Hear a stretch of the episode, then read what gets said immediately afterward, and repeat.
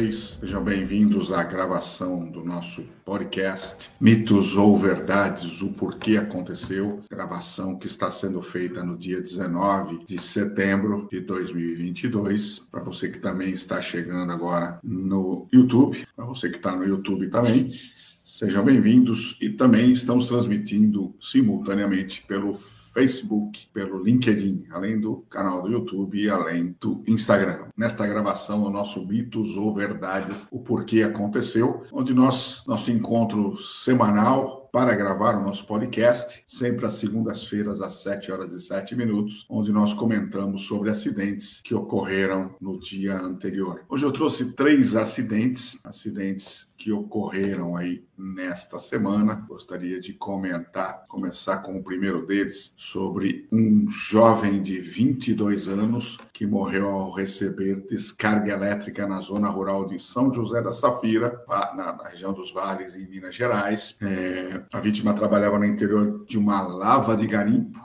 manuseava uma fiação quando tomou o choque. Então, a matéria diz: um jovem de 22 anos morreu nessa quarta-feira ao receber uma descarga elétrica enquanto trabalhava em uma lava de garimpo na, na zona rural de São José da Safira. O garoto manuseava uma fiação quando tomou o choque e em seguida caiu dentro da água. Funcionários conseguiram retirar o jovem do local, levaram para o posto de saúde, mas que fica a 8 quilômetros de distância, onde a morte foi constatada. É, é, infelizmente, um garoto, mais uma vida de jovem que se perde justamente porque é, não atentou às regras básicas de segurança. Se ele estava manuseando uma fiação, provavelmente estava é, modificando de lugar, colocando em algum outro lugar. Porém, é, essa fiação estava energizada, certamente, provavelmente tinha falhas, tinha pontos de, de conexão é, é não isolados, né? E ele acabou tocando essa parte energizada e foi a óbito. Não se diz exatamente como é que qual é o, o estilo, né? Que ele se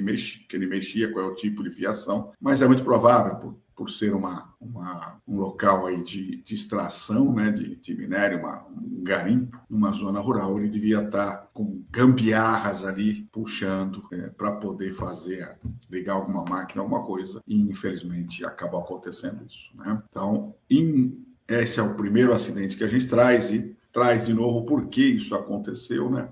Sempre lembrando que isto é um projeto, é, é uma, é uma ideia de falar de alguns acidentes que acontecem na semana anterior e trazer aí para vocês o porquê aconteceu. A gente sempre repete em todos os acidentes, falta uma análise de risco, né? É, preliminar, e esse caso não é diferente acabou acontecendo novamente. Então, o acidente é, que vitimou um garoto de 22 anos na zona rural de São José da Safira, na região dos Vales de Minas Gerais. O garoto depois foi levado a governador Valadares. É, Juscelino está dizendo aqui, os relatos dos acidentes infelizmente fazem parte do nosso cotidiano e ao se observar as causas raízes, percebemos claramente que esses acidentes poderiam ter sido evitados e evitado com poucos poucos conhecimentos, Juscelino, você tem razão, né? É por isso que a gente traz aí, a gente repete, nós fazemos várias atividades, tem o Café Cobra Copel, tem esse Mitos ou Verdades, tem os eventos técnicos, tem materiais que a gente vai publicando e vai ter muita novidade aí para vocês. Nós estamos aí com projetos é, grandes para 2023, vamos terminar os 2022, que ainda tem muita coisa, e os projetos grandes aí para 2023.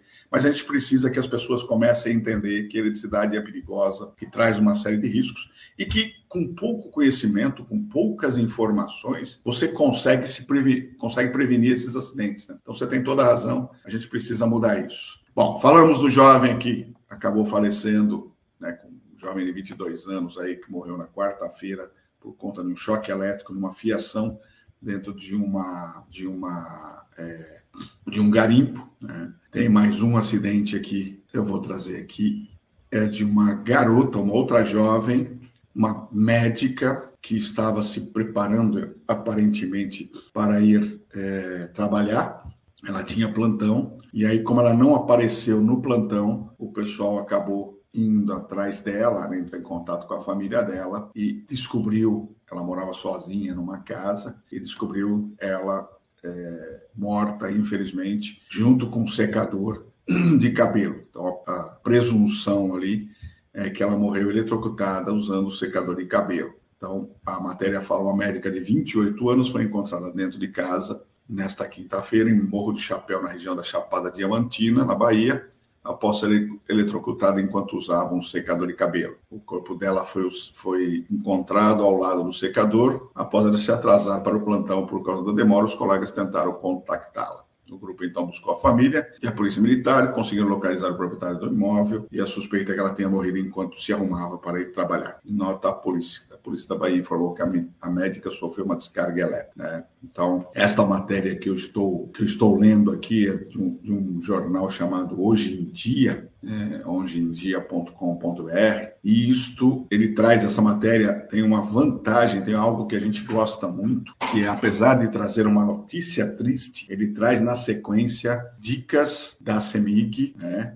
é, sobre como evitar acidente de, de, de, de, origem elétrica e depois, na sequência, dicas do Corpo de Bombeiro. Então, ele fala sobre se o local estiver molhado, seque-o bem antes de mexer com o eletrodoméstico. A água facilita o caminho da corrente elétrica. Evite mexer com eletricidade com os pés ou mãos, ou mãos molhadas. Ao usar aparelhos eletrodomésticos, ligue um cada vez na tomada e, e tenha cuidado ao usar teias ou benjamins, pode provocar incêndio. Instale o chuveiro de acordo com a orientação do fabricante. Antes de trocar lâmpada, desligue o interruptor ou disjuntor do padrão. Não toque na parte parte metálica. É, no banho, fecha a torneira antes de mudar a chave, liga, desliga. Quando o chuveiro estiver ligado, não toque nele com o corpo molhado. Instale o fio terra corretamente. Fios derretidos, pequenos choques na torneira e cheiro de queimado indicam problemas que devem ser corrigidos. Aí o bombeiro fala: fique atento à condição dos objetos, aparelhos antigos ou danificados para carregar descarga. Cuidados com uma criança em volta da tomada, utilize proteção e atente à, movimentação. Tome cuidado com fios encapados e contato profissional habilitado para o manuseio da rede elétrica e aparelhos eletrônicos. Então, uma matéria que traz a notícia, infelizmente, de um acidente, né? Mas que traz na sequência várias dicas. E é isso que a gente traz. É, a Bracopel tem o, o, o projeto que é o prêmio Abracopel de jornalismo, e isso é necessário para a gente saber que é, é, é importante para a gente ter isso como, é, como verificação, né? É, como dica. Por quê? Porque é, o, o, acidente ele acontece, não tem jeito. Você não consegue se livrar né, dele. A gente falou, nós temos aí vários, várias situações que podem ser é, evitadas com pequenos, com pequenas,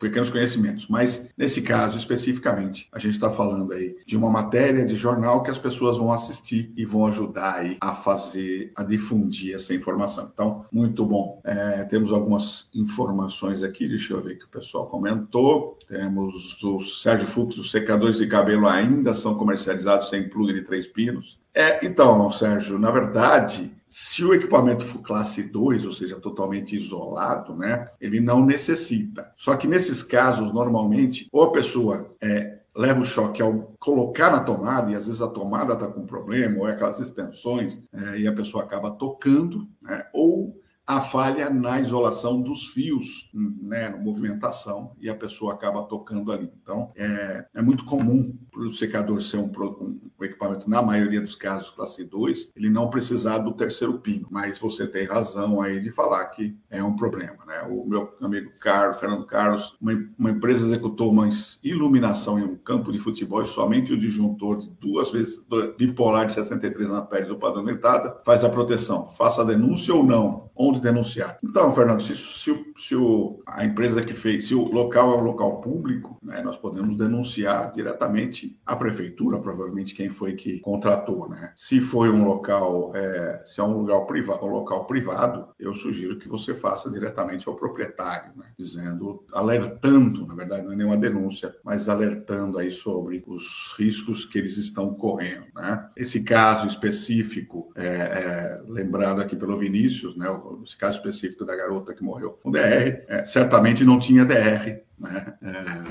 Trindade está falando do jornal hoje em dia, é da ED, ED Minas SA, é o estado de Minas Gerais, exatamente. Então, tá aí mais uma dica legal e muito bom. Aliás, esse material já passei aí para o pessoal, na nossa análise aqui, para entrar em contato com eles, sugerir que eles que eles se inscrevam para o prêmio de jornalismo, que é uma matéria muito é, importante. Mas esse assunto dessa garota acabou repercutindo muito. Foram várias matérias que nós recebemos deste dessa garota que acabou, que acabou falecendo aí por conta de um choque elétrico em, em um secador de cabelo. Já fazia um tempo que a gente não tinha acidentes desta natureza, né, de pessoas com secador de cabelo, cabelo chapinha, mas é, é importante a gente ter sempre isso em mente, ok? E a terceira notícia que eu trago hoje para a gente encerrar, de novo em Minas Gerais, ou seja, nós tivemos dois acidentes em Minas e um na Bahia, né? É, um homem morre eletrocutado ao medir voltagem de poste em Santana do Riacho. Voltagem que, atenção, nós sabemos, né? É, a matéria fala: um homem de 42 anos morreu eletrocutado no início da tarde desse sábado, povoado de Cascavel, em Santana do Riacho, na região central de Minas Gerais. De acordo com o boletim de ocorrência, ele foi contratado para fazer o orçamento de instalação de rede elétrica em um sítio, mas disse que precisaria medir a voltagem no poste quando sofreu a descarga. Quem acionou a polícia foi o homem que teria contratado o serviço. Ele disse aos militares que encontrou um homem em um posto de gasolina na cidade, 100 quilômetros de onde ele estava, e foram de carro até o sítio. Ele está falando dos, foi com dois amigos que ajudariam o serviço. Quando chegaram no imóvel e ver como seria a instalação, a vítima disse que precisaria, antes de medir a antes medir a voltagem da rede elétrica na região. Ele pegou uma escada de alumínio, amarrou no poste de madeira e subiu com um fio e o aparelho de medição na mão. Os amigos e, e o contratante chegaram a ouvir o homem relatar que estava tomando choque e logo depois ele caiu da escada, uma altura de aproximadamente 8 metros, com a cabeça direto no chão e acabou falecendo. Né? Mais um pouco de detalhe. Testemunhas tentaram realizar massagem cardíaca, mas sem sucesso. Eles foi até o local que tinha sinal de telefone e acionou a equipe médica no, no para ir para o local, mas infelizmente quando chegou já estava já estava ruim. A vítima estava com uma luva na mão direita, mas sem nenhum no, no outro equipamento de segurança. É, o corpo foi movido para a PM de Belo Horizonte e encerrado no quinto andar, então, na, na, na quinta delegacia.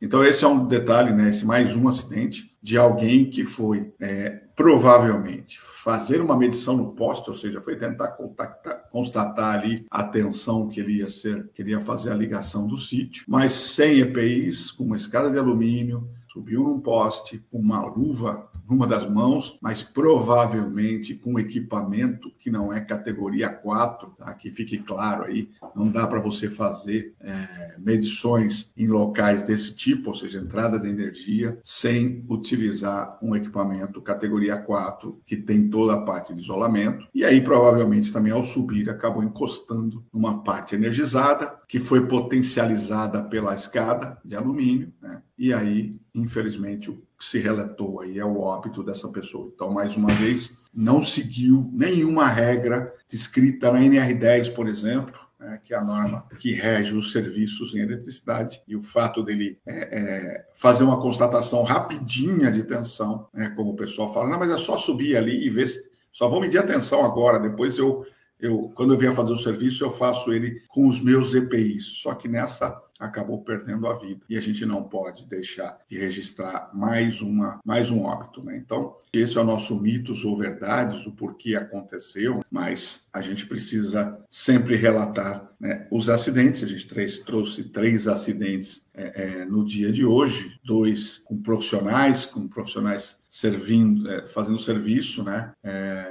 E um terceiro de uma moça dentro de casa, e os três mostrando aí falhas de operação ou falhas na instalação. É o caso da instalação do, do, da menina que morreu com o secador de cabelo, a presença do DR que é obrigatório desde 1997, eu repito isso, a versão da NBR 5410 de 1997 já trazia a obrigatoriedade da instalação do DR em circuitos que atendam áreas molhadas, como banheiro, copa-cozinha, cozinha e áreas externas dentro de uma edificação. Então, esse caso, a garota estava numa edificação né, e muito provavelmente não cita ali, nesse, nessa matéria não cita, mas em outras falou que ela estava no banheiro, né? Né? Então, ou seja, o, o, o banheiro já era o, já era um ponto para ter um DR e não tinha, né? ela acabou falecendo, então a ausência aí de um instalador qualificado que não conseguiu, que não convenceu ou não se deu ao desplante de convencer o dono da, da edificação para fazer a instalação. Então, nesse caso, os, os dois aí acabaram é, é, causando uma situação de acidente fatal. Nós precisamos mudar isso, né? Um segundo acidente de um garoto de 22 anos que estava mudando ali, mexendo na fiação, como eles dizem, é, deslocando para lá e para cá, ou mexendo. Não se diz detalhes qual tipo de fiação, mas muito provável uma extensão, coisa desse tipo, e acabou tocando numa parte energizada indo a óbito, estava em ambiente, era uma mina, provavelmente uma, um ambiente úmido, provavelmente sem nenhum EPI, ou seja, devia estar de chinelo ou descalço, e acabou indo a óbito. E o terceiro acidente, este senhor aí de 40 e poucos anos, nem é senhor tanto, né? 42 anos, ainda é jovem, é, que é, foi fazer uma verificação de tensão numa rede de energia, subiu num poste, acabou tocando numa parte energizada, levou o choque, caiu de cerca de 8 metros e foi a óbito. Então, esse é o nosso Mitos ou Verdades, o nosso encontro semanal para a gravação do nosso podcast. Esse podcast ele é disponibilizado em alguns dias no nosso canal, para você que não tem ainda acesso. Lá no Spotify você tem o canal da Abracopel. Lá nós publicamos os nossos encontros dos mitos ou verdades, o porquê aconteceu, e também o nosso, é, nossos cafés com Abracopel. Se você perdeu aí algum café com Abracopel, estão sendo publicados lá e você pode ouvir o nosso bate-papo, ok? Hoje, é, esse papo nosso sempre acontece às segundas, como eu disse, gravação ao vivo, e eu queria agradecer. Né, tem é, algumas pessoas falando aqui, meu amigo Elétrico Comando, dizendo aqui em casa temos circuitos que atendem as fontes de água dos, dos meus animais com DR. Exatamente isso, é, Elétrico Comando. A gente precisa ter é, os circuitos que atendam aí é, as, as, as áreas molhadas. E uma, uma dica já foi conversada, inclusive em eventos da Bracopel, a gente já falou isso, né? que a gente, o, a, a norma, a, a, revisão da 5410 vai trazer obrigatoriedade em todos os circuitos que atendam à residência, tá? Então, é muito provável que assim que publicado, não vai ter mais aquela divisão de áreas molhadas, áreas úmidas, ou copa, cozinha e assim por diante. Vai ser feito é, a obrigatoriedade para toda edificação. Né? Então, isso é importante. Meus queridos, uma boa semana para vocês. Para quem está nos assistindo ao vivo ou está escutando isso antes do dia 20 de, é, de setembro, nós estaremos no Rio de Janeiro essa semana. Né? A Bracopel vai estar no Rio de Janeiro, no Senai Tijuca. Acessem o abracopel.org.br, é, abracopel.org, vá lá em eventos do lado direitinho, e você, do lado direito, e você tem é, e você vai ter aí o nosso nossa programação e pode se inscrever, ok? Uma boa semana a todos e até a próxima encontro. Hein? Grande abraço, pessoal.